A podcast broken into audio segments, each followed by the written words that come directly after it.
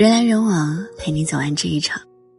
这里是博尔大叔，我是付小米。叔说，朋友问我，你说，人活着最怕的是什么？我说，最怕的是得病。前段时间得了一次重感冒，发烧流鼻涕，折腾了整整一周。朋友说不对，最怕的是被信任的人出卖。想起电视剧《小欢喜》里面被助理出卖的童文杰，我深以为然。童文杰尽心尽力的帮助业务能力不强的小金，换来的却是他背后扎向自己的刀子，真是令人心寒。社会是鱼龙混杂的，生活中也有很多像小金这样的人，走过半生，认识了各种各样的人，终于明白，人活一世，不求达官显贵。不求海内皆知起，能够交上三五个真诚的朋友，一个忠诚的伴侣，简简单单的活着，就是最大的幸福。茫茫人海中，两个人能够相遇相识，靠的是缘分。只不过，不是所有的缘分都值得我们珍惜，也不是所有遇见的人，都能够成为朋友。在这个世界上，有温暖善良的人。就有冷漠凉薄的人，有真诚简单的人，就有虚伪势利的人。与形形色色的人打过交道，我们会逐渐明白：人不诚不可处，心不善不可交。唯有简单真诚的两个人，才能相处不累，久处不厌。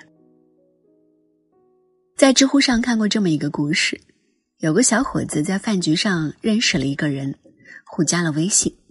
后来，对方要开烧烤店，咨询了他几次，两人也逐渐成为了朋友。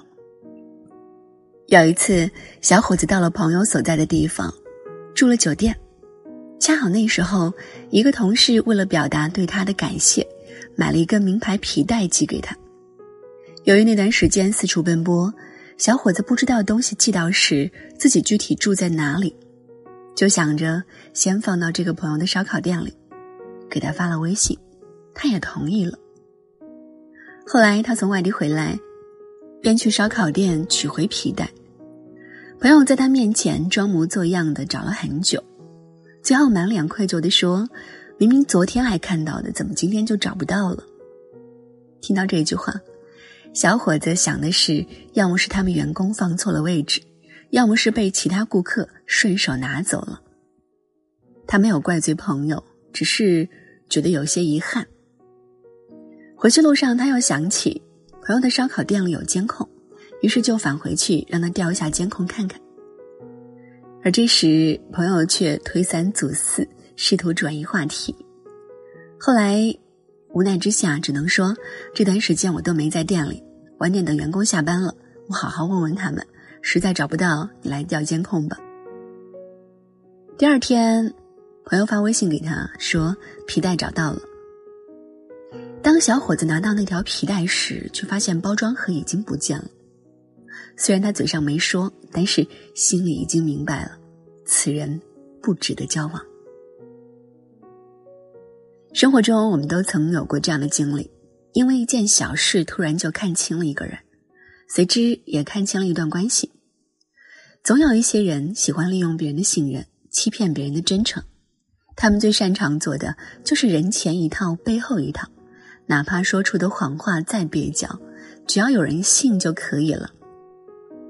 当这些人的真面目被揭穿之时，我们也就没有必要再与之相处了，因为你永远不知道他们说的哪句话是真，哪句话是假，做的哪件事是发自内心，哪件事又是在暗暗打着小算盘。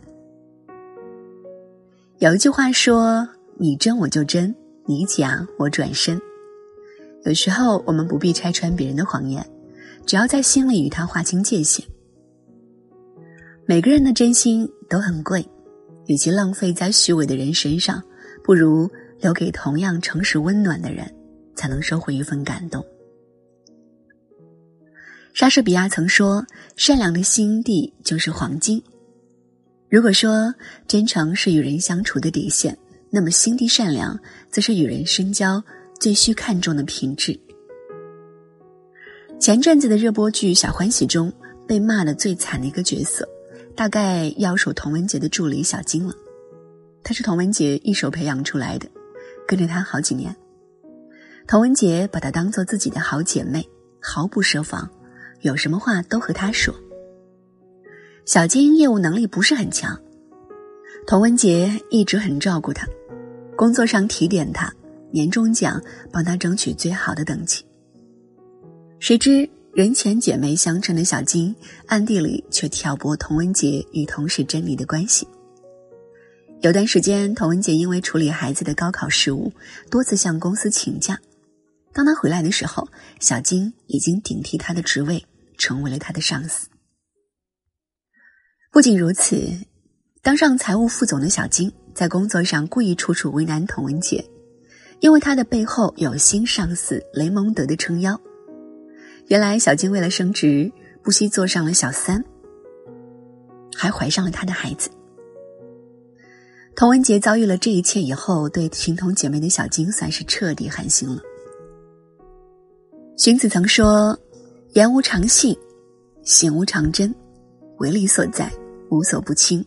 若是，则可谓小人也。”大概意思是，说话没有定准，行事没有原则，只要有利益之处就拼命钻营的人。就可以称之为小人了。深以为然。我们身边并不缺乏损人利己的小人，因此看到肆意践踏真心的人，我们常说生而为人，我劝你务必善良。然而，正如我们永远无法叫醒一个装睡的人，对于费尽心机、耍尽手段的人，我们也很难让他变得很善。也许只有经历过的人才懂得。真心若是给错了人，结局有多令人失望；被背叛和伤害的滋味又有多扎心。因此，面对见利眼开、忘恩负义的人，我们要尽早远离。信任给过一次就够了，永远不要在同一个坑里摔倒两次。在综艺节目《奇葩大会》中，高晓松曾经自曝过和好友朴树借钱的往事。那段时间，由于行业不景气，高晓松有好几个月都没有接到活了，心里其实很着急。去唱片公司溜达找活的时候，大家都对他一顿疯狂吹捧。好面子的高晓松只好伪装出自己混得很好的假象，对那些人说：“没事儿没事儿，有什么需要我帮忙的尽管说，别张不开口。”他说，自己最惨的时候跟朴树借过钱。朴树不爱说话，回来就俩字：账号。很快就给他转了十五万块钱。后来过了一段时间，朴树自己也过气了，找高晓松又是俩字：还钱。看这期节目的时候，大家都被朴树的耿直给逗笑了。有人说：“社会我朴哥，人傻话不多，这才是真正的朋友，简单明了不套路，简简单单四个字。”就完成了借钱和还钱，背后却透露着高晓松和朴树真诚而简单的情谊。现实生活中，比起那些把你夸得天花乱坠的人，这样真诚直率的朋友，才是你落魄之时会对你伸出援助之手的人。也唯有在这样的朋友面前，我们才不需要拼命逞强，去伪装一个无坚不摧的自己。蔡康永曾说：“好友是价值观类似的人，是另外一个自己，是我们人生的滤勺，帮我们滤掉杂质，让我们更纯净的做自己。与两面三刀的人在一起，久而久之，我们也会变得虚与委蛇；与口蜜腹剑的人待在一块儿，久而久之，我们也会丢失了原有的善良。只有与真诚简单的人在一起。”我们才能渐渐卸下心防，做回真实的自己。走过了前半生，认识了各种各样的人，我们才知道，社会是鱼龙混杂的。我们会遇到辜负我们的信任、挥霍我们的善意的人，也会遇到真诚相待、彼此温暖的人。遇上错的人，我们不必与之纠缠，要学会转身离开。遇上对的人。我们要好好珍惜，善待对方。王小波曾说：“只希望你和我好，互不猜忌，也互不称誉，安如平日。你和我说话，像对自己说话一样；我和你说话，也像对自己说话一样。”我想，不只是在爱情当中如此，这世间真正美好的关系，都应该是这般舒适和自然的。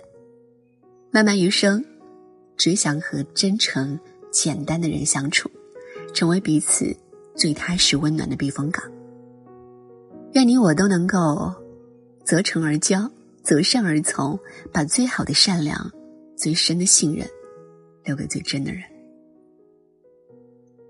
人来人往，陪你走完这一场。这里是博尔大叔，我是付小米，晚安。我想要